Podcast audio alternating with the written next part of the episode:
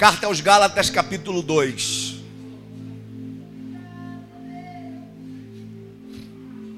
Não enxerga nada, né? Aproveita e recebe milagre nos olhos também agora, em nome de Jesus.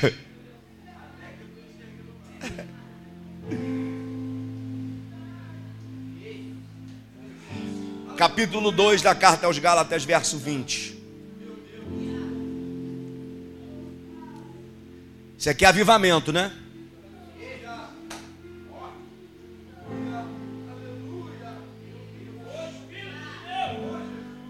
Carta aos Gálatas, capítulo 2, verso 20.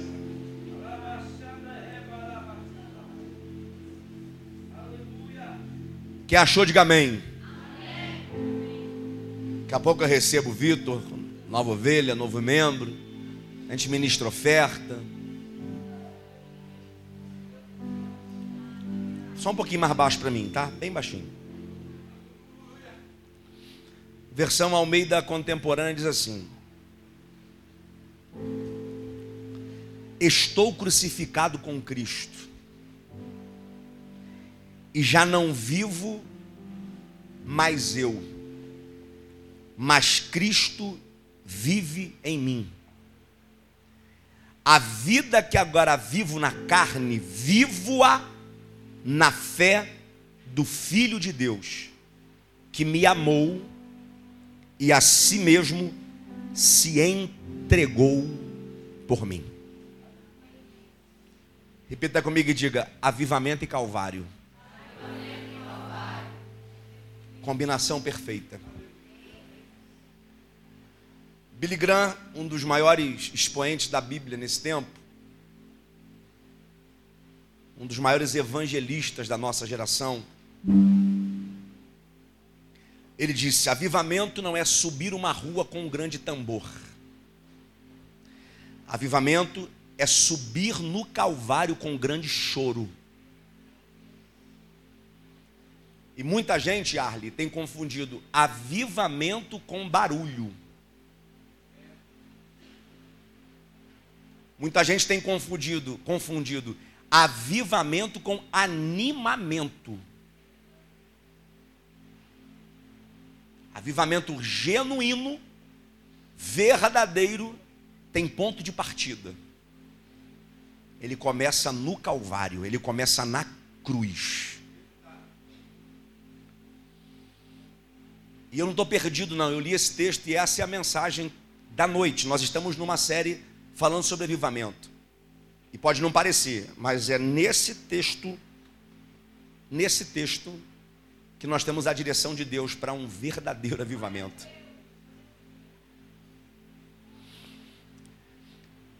Tem um livro chamado Senda do Calvário. Ele é escrito pelo pastor Roy Hession.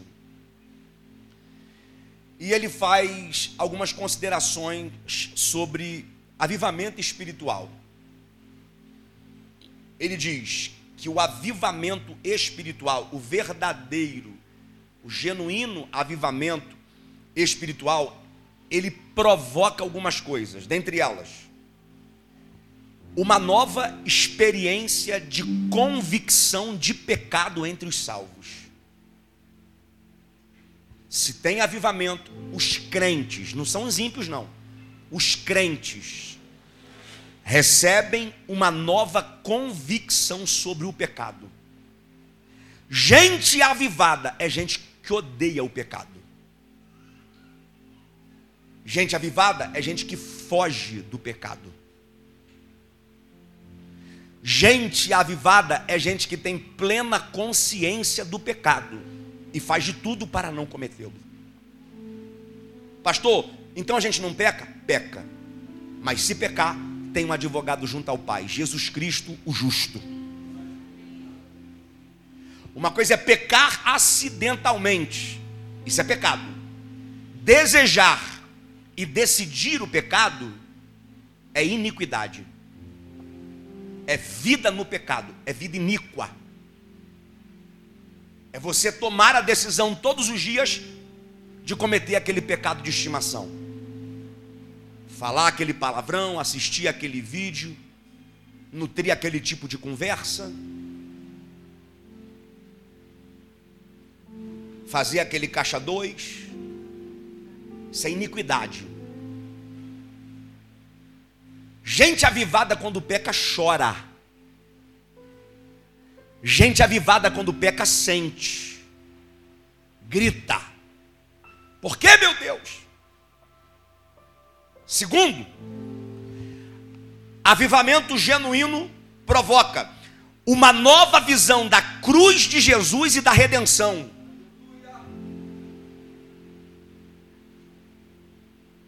Um dos assuntos preferidos de gente avivada é salvação e redenção. Uma comunidade de fé, quando está vivendo um verdadeiro avivamento, é uma comunidade que o seu púlpito recorrentemente tem um sermão sobre a cruz. Tem um sermão sobre o Calvário. Tem um sermão sobre o perdão de Jesus para os pecadores. Avivamento traz uma nova visão de redenção. É gente que quer saber mais sobre ser salvo. É gente que quer saber mais sobre perdão.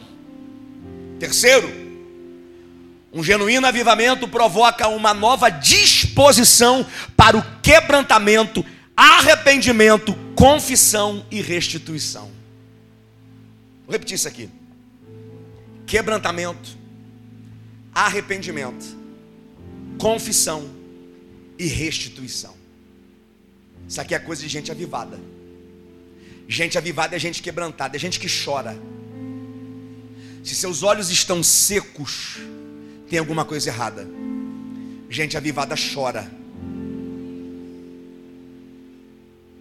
Gente avivada se arrepende. Gente avivada confessa. Gente avivada restitui. Restitui quando defrauda. Restituir tem uma ampla aplicação. Por exemplo, antes de Cristo, antes do avivamento, você pode ter feito muita gente chorar. Você pode ter causado muitas dores a algumas pessoas. Você pode ter humilhado algumas pessoas com palavras, familiares, filhos. Você pode, você antes de Cristo, de repente tratava os seus filhos de maneira covarde, sem amor, sem zelo, sem compaixão. Antes de Cristo, você, marido, de repente tratava a tua esposa com covardia. Da mesma forma, a esposa tratava o marido de igual modo. Depois de Cristo, restituir é pedir perdão para quem você fez chorar.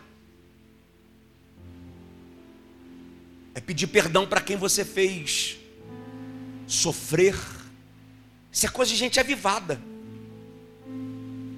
Isso é coisa de gente que que teve um encontro verdadeiro com Jesus.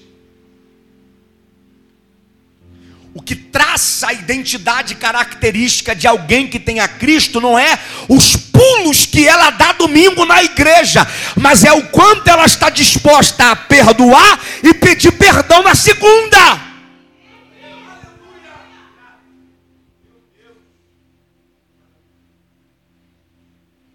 Quarto, um verdadeiro avivamento, ele traz, pega isso aqui, gente. Ele traz uma nova compreensão da plenitude do Espírito e do seu poder de realizar a sua própria obra através do seu povo. Uh! Deixa eu falar uma coisa para vocês. Isso aqui é progressivo sistemático. É exatamente nessa ordem. Ninguém vai viver esse nível de plenitude do espírito sem antes ter uma experiência de convicção com o pecado. Não dá para pular etapa. Não dá para ser cheio do espírito aqui sem antes passar pelo processo de ter a convicção do pecado aqui. Você vai traçar uma jornada que começa no Calvário, que começa com a compreensão do seu estado pecaminoso, do quão pecador nós somos, de quão vulnerável somos. tudo de bom que a gente tem para viver na presença de Deus, na plenitude do Espírito, na graça, começa na convicção de pecado no Calvário. No Calvário você olha para você mesmo e vê a sua miserabilidade, quão miserável você é. E só vai receber o poder de olhar para Cristo como Salvador e Senhor quem tem convicção do miserável homem que é. Porque quem não se considera um miserável nunca vai precisar de um de um salvador. Quando você passa pelo Calvário e vê quem você realmente é,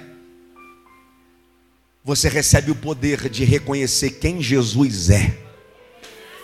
Você tem um Jesus que perdoa pecado, você tem um Jesus que restitui, você tem um Jesus que muda a sua vida, você tem um Jesus que transforma a sua história, você tem um Jesus que te pega pela mão e te ajuda nessa jornada e te ajuda nessa caminhada.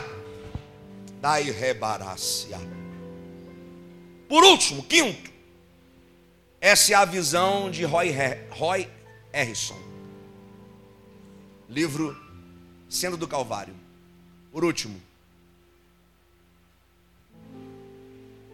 E é último e não deixa de ser tão importante quanto. Um verdadeiro avivamento provoca a volta dos perdidos para Cristo. As pessoas vão desejar vir para a DEC não é por causa do barulho que a gente faz. Não é por causa da beleza que a gente reflete. Sei que a gente é bonito. Dá uma olhadinha pro seu irmão, olha só que lindeza. Nem que seja pela fé. Só gente bonita. Cara do pastor. Mas não é isso que atrai o povo. Que vai arrancar pessoas de longe, de perto, vizinhos ou não, para estarem conosco aqui em nossas reuniões, é a presença de Jesus. Porque o que marca um avivamento acontecendo numa igreja é a presença maçante de Jesus. É gente que quando chega tem vergonha. É gente que fica com vergonha, como Pedro ficou. Pastor, Senhor, eu sou um pecador. Mas ao passo presença de Jesus provoca essa vergonha, ela também provoca arrependimento, confissão e transformação de vidas. Eu profetizo debaixo da graça que está sobre o teto desta casa. Esse altar vai ser testemunha de gente convertida ao Evangelho, convertida a Jesus, gente chegando pecadora e saindo perdoada.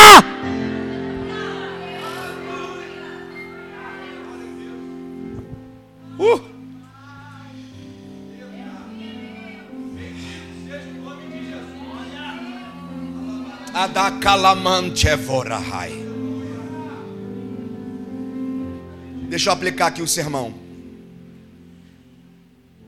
Gálatas, capítulo 2, verso 20. Estou crucificado com Cristo. A ideia de Paulo aqui não, não tem nada a ver com o corpo físico. Não é sobre pendurar o corpo da gente lá no madeiro. Quando Paulo diz estou crucificado com Cristo, a ideia dele é o velho homem, a velha natureza, inclinada, completamente inclinada para o pecado. Deixa eu falar com vocês, sem Cristo, você não resiste. Sem Cristo você vai pecar. Sem Cristo você vai mentir. Sem Cristo você vai roubar, sem Cristo você vai adulterar, sem Cristo você vai fornicar, sem Cristo você vai ter uma vida miserável no pecado.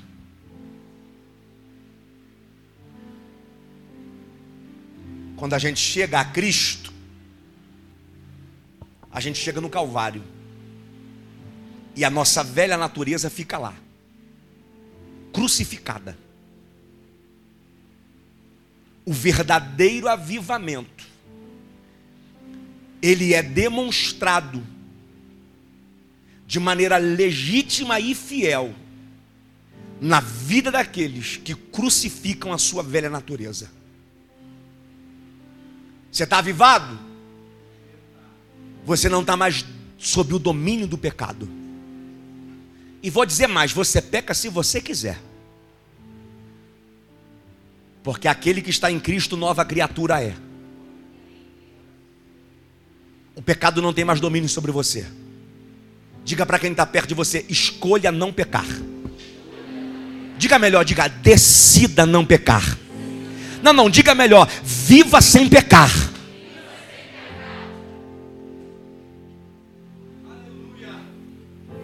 As oportunidades para pecar continuarão. Não é sair do ambiente da tentação Porque a gente continua no mundo.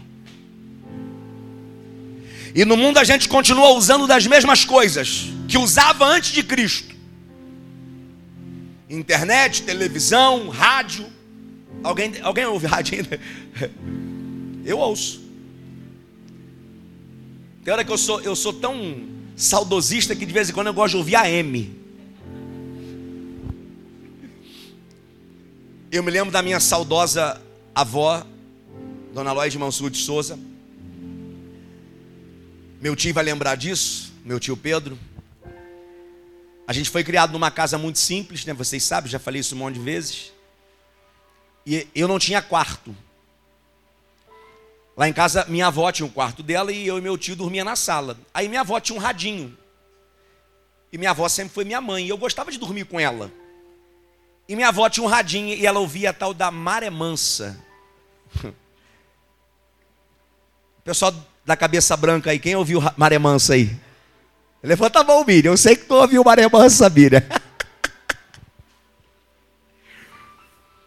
Na Maré Mansa tinha a tal da velha surda. Foi lá que surgiu a velha surda, na Maré Mansa. Então isso ficou no meu DNA. E antigamente o rádio era uma fonte, era uma fonte, um gatilho para muita gente pecar. Hoje o pecado, irmão, está ao alcance dos seus dedos. Deixa eu falar aqui com os pais de adolescentes e crianças também. Eu tenho um filho de um ano de idade. E eu sei que vou enfrentar os mesmos desafios que vocês. Mas, se possível, não deixe seus filhos usar celular. Se seu filho for lá no Google e digitar uma palavra indecente, aparece, gente, não tem filtro. Esses dias, não sei quem testemunhou para minha esposa, do caso de uma criança pesquisando, uma criança de oito anos pesquisando palavras indecentes, fruto do meio que ela vive, escola. Escola é um, uma maldição. O pecado está ao alcance dos dedos. Eu nunca cuidei de tantos homens casados com problemas com pornografia.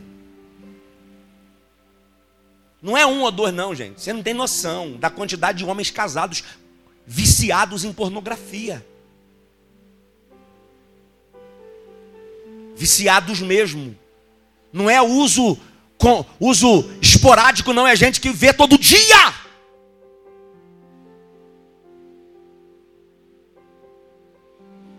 E está provado clinicamente que o a destruição que a pornografia provoca no cérebro é semelhante à do crack e da cocaína.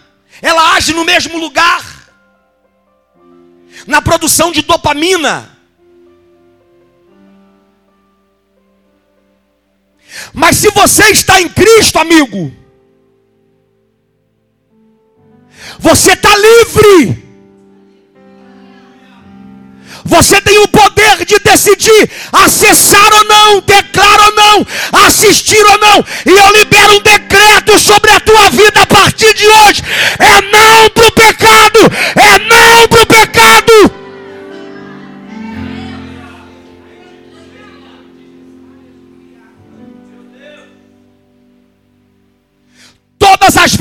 Diabo lembrar para você que tem domínio sobre a tua natureza, porque essa natureza é pecaminosa, dê uma resposta para o diabo: essa natureza pecaminosa está crucificada na cruz de Cristo.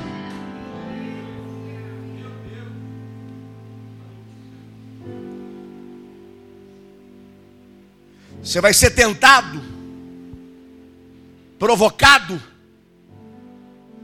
O diabo vai arrumar outras armadilhas. Mas você está crucificado, a sua natureza pecaminosa está crucificada. Fui crucificado com Cristo. Estou crucificado com Cristo. Vamos repetir isso no 3? Estou crucificado com Cristo? 1, 3.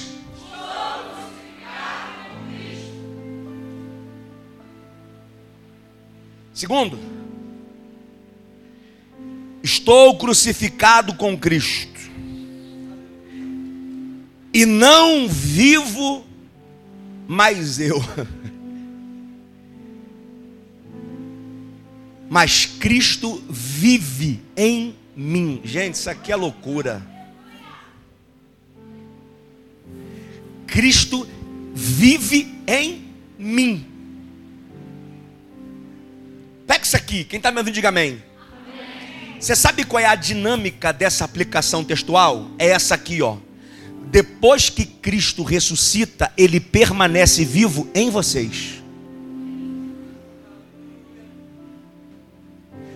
Cristo se manifesta através de vocês. Olhe para mim. Mas Cristo só pode se manifestar na vida de alguém que crucificou a velha natureza.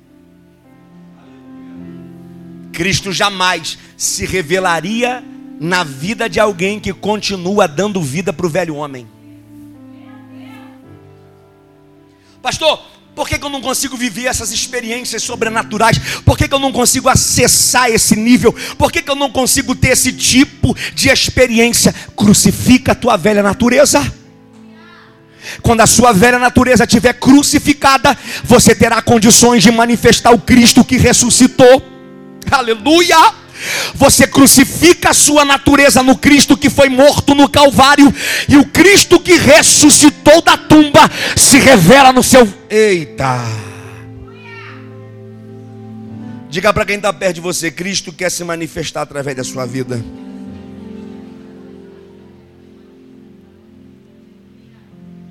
Isso aqui prova uma coisa, olhe para mim. Cristo vive em mim. É impossível, gente. Não há, Alexandre, como viver o cristianismo pelos nossos próprios esforços. A única maneira de viver o verdadeiro cristianismo é Cristo em nós. É Cristo se movendo, se manifestando, conduzindo a nossa vida. Você vai ver muita gente caindo, você vai ver muita gente falhando, você vai ver muita gente desistindo, você vai ver muita gente recuando, você vai ver muita gente regredindo, e a maioria dessas pessoas tem uma característica em comum: é gente que não tem a Cristo.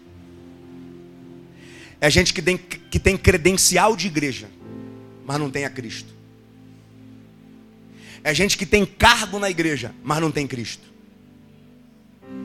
É gente que tem o nome no hall de membros da igreja, mas não tem o nome no livro da vida. Não confunda cargo, posição, membresia com ter a Cristo. Ter a Cristo é outra coisa. Ter a Cristo é esse processo não vivo mais eu. Crucifiquei a minha velha natureza. Estou crucificado. Porque antes de viver com Cristo, a gente se crucifica nele. E não é Cristo que crucifica a gente, é a gente que se crucifica. Posso dar um conselho? Para de orar assim, ah Senhor, me ajuda, eu preciso parar com isso. Não, você precisa é parar. E não pedir, para parar. Porque tem gente que passa a vida toda pedindo para parar e não para. Posso liberar um decreto? A partir de hoje, você não vai mais pedir para parar. A partir de hoje, você para. Coloca a mão no ombro de quem está do lado e diga: é um decreto.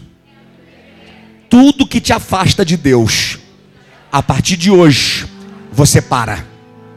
Você para. Amém ou não amém? Quem pega essa palavra, joga a direita e a esquerda lá em cima, solta aquele grito. Vai!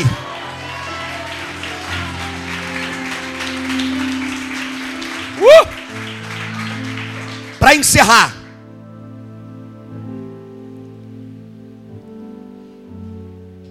Estou crucificado com Cristo.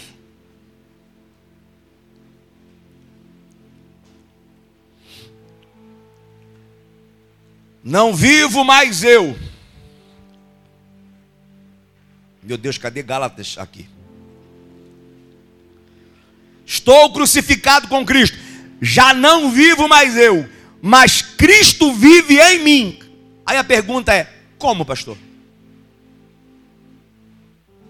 É possível? É possível? É possível. Como? A resposta está no mesmo texto.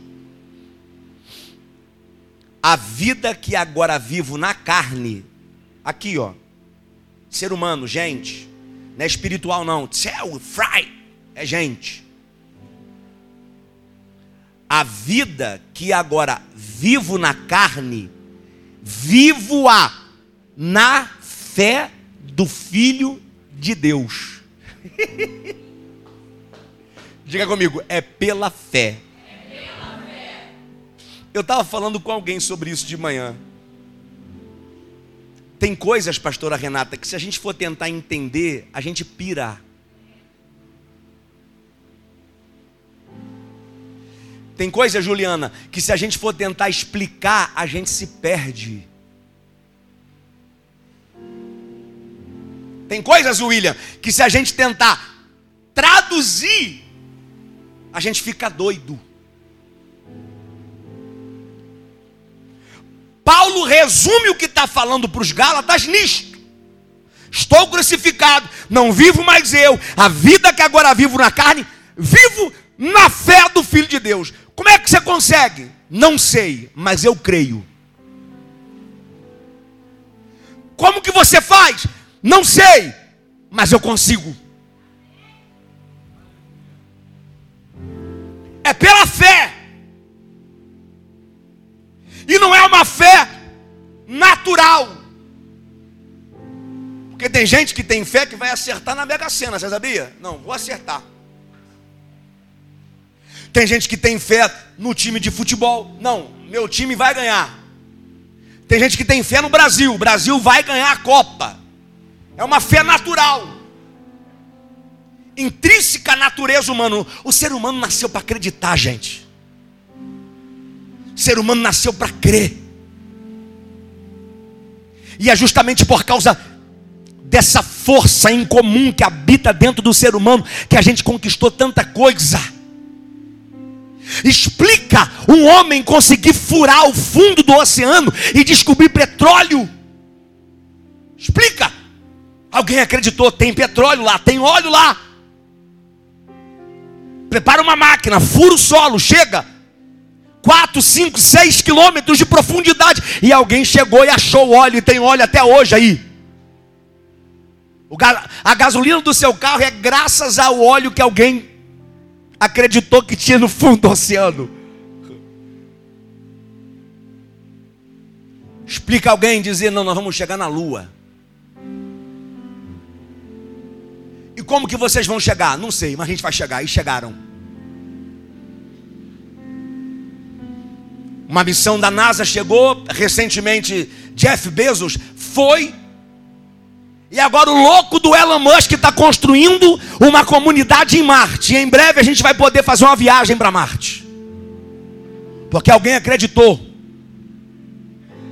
Agora, se essa fé intrínseca da natureza humana se essa disposição para acreditar em coisas grandiosas faz o homem chegar na lua, no fundo do oceano, o que que você não é capaz de fazer tendo a fé no Filho de Deus?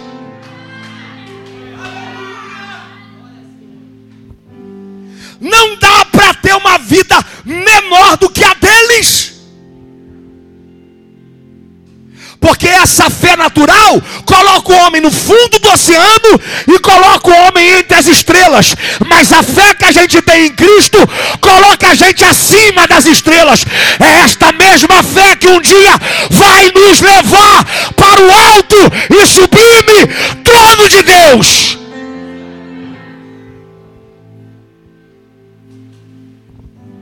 Olhe para mim, cara. Se você não consegue ter fé para ter uma vida crucificada, se você não consegue ter fé para ter uma vida de renúncia para o pecado, se você não consegue ter uma fé para dizer não para o diabo e para o pecado, como é que você consegue ter uma fé para acreditar que vai morar com Deus no céu? Se você não consegue ter uma fé para viver uma nova vida confiando em Jesus, a fé que agora vivo, eu vivo na fé do Filho de Deus. A vida que agora vivo na carne, eu vivo pela fé no Filho de Deus. É incoerente. Não dá para acreditar no depoimento de alguém que crê que vai morar com Deus, mas não consegue viver uma vida de renúncia na carne. A vida que agora vivo na carne, eu vivo pela fé no Filho de Deus. A mesma fé que te faz acreditar que você vai morar acima das estrelas. Não é no primeiro e nem no segundo céu. O universo é composto de três céus. O primeiro céu é o céu atmosférico. É esse céu azul que a gente vê. Onde os aviões transitam. Quando chegam em altitude de cruzeiro, Latam, Gol, Delta, e a França, American Airlines, Emirates, essas aviações te colocam nesse céu atmosférico. O segundo céu é o céu intergaláctico, onde está a Via Láctea, planetas, estrelas, Sol, Lua. Nesse céu, a NASA te leva. Jeff Bezos, William Musk. Agora, o terceiro céu, gente. O único homem que deu testemunho que teve lá disse assim: ó, o que eu vi não dá nem para falar, são coisas inefáveis. E quem é que te levou para lá? Foi a NASA? Não. Foi a Gol, a TAM, a Airlines? Não. Quem te levou para lá? Cristo. E deixa eu te dar uma notícia boa. Eu creio que sou geração do arrebatamento. Alguém crê comigo? Não, pelo amor de Deus. Alguém crê que vai ser arrebatado e não vai morrer? Então vou te dar uma notícia boa. Diga para quem está do lado assim: se você crê mesmo, diga. Se prepare. Você vai voar.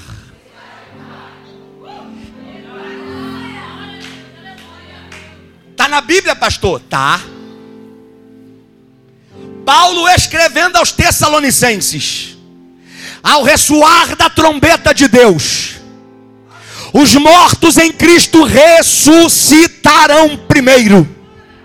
Depois nós, que ficarmos, que estivermos vivos, seremos arrebatados juntamente com eles para o encontro do Senhor nos ares. Uhul! Quem tiver vivo vai voar para as nuvens para encontrar com Jesus e não vai ficar nas nuvens, porque das nuvens ele vai levar a igreja direto para a mesa das bodas do Cordeiro. Você tem fé para acreditar nisso? Quem tem, diga amém. Então, pelo amor de Deus, tenha fé para viver na carne uma vida crucificada. Você tem fé para acreditar que vai voar? Você tem fé para acreditar que vai ser arrebatado? Você tem fé para acreditar que Jesus morreu e ressuscitou? Você tem fé para acreditar que o Espírito Santo está aqui, que aqui tem anjo, arcanjo, querubim, serafim? Você tem fé para acreditar em um monte de coisa invisível. Eu quero ver você ter fé para fazer coisas visíveis. Ter uma vida crucificada na sua carne. Para que se cumpra Mateus 5,14 na sua vida. Para que os homens vejam as vossas boas obras e glorifiquem ao vosso Pai que está nos céus. A sociedade teresopolitana, carioca, sociedade brasileira, latino-americana, do hemisfério sul, norte, as nações não vão glorificar a Deus pelos pulinhos que a gente dá, gente. E é justamente aí que essa concepção de avivamento está completamente distorcida.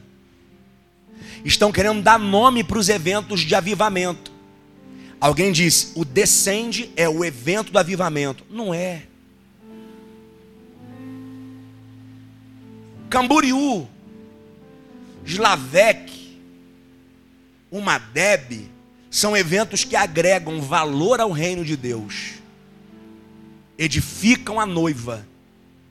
Mas o que vai fazer a sociedade glorificar Deus não é o pulinho que a gente dá, as línguas estranhas que a gente fala, mas é o bom testemunho de gente que foi salva. É gente que compra e paga. É gente que não fala palavrão. É gente que não olha para a mulher dos outros. É gente que tem uma vida piedosa, santificada. É gente que tem uma vida resguardada. É gente que só faz sexo depois do casamento. É isso que a sociedade espera. E de repente não é isso que você quer ouvir. E eu não estou nem aí porque você quer ouvir. Minha responsabilidade não é com o que você quer ouvir, minha responsabilidade é com o que você precisa ouvir. E o que vai trazer avivamento para esta casa e crescimento para esta casa, não é o quanto que a gente pula, é o quanto que a gente pratica o Evangelho.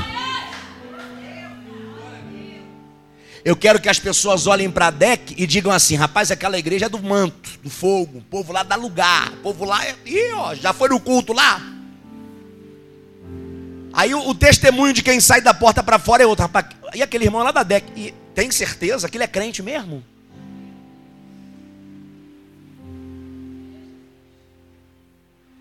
Minha oração é que da porta para fora essa comunidade dê bom testemunho de gente crucificada. de gente que vive uma vida em Cristo, na carne. Porque viver uma vida em Cristo, no Espírito, é mole, gente. O que Paulo disse aos Gálatas é: a vida que agora vivo na carne, nas decisões diárias, nas escolhas diárias, no comportamento, na forma como eu lido com as pessoas, na forma como eu me relaciono. Essa vida eu vivo pela fé no Filho de Deus. Outro conselho para você. No reino de Deus não tem essa. A ninguém tem nada a ver com a minha vida. Tem sim. Se você é crente, tem sim. É sua responsabilidade dar bom testemunho. Se você quer uma vida que ninguém tenha nada a ver com isso, você está no lugar errado. Igreja é lugar de gente que vive para Cristo. Igreja é lugar de gente que vive para Deus. Igreja é lugar de gente que vive para glorificar a Deus e que a sua vida glorifique a Deus. Você pode aplaudir o nome dele bem forte.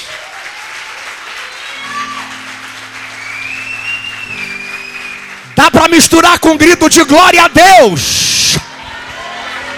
Dá para fazer barulho, eu quero ouvir barulho. Vai, vai, vai, vai, vai. Uh!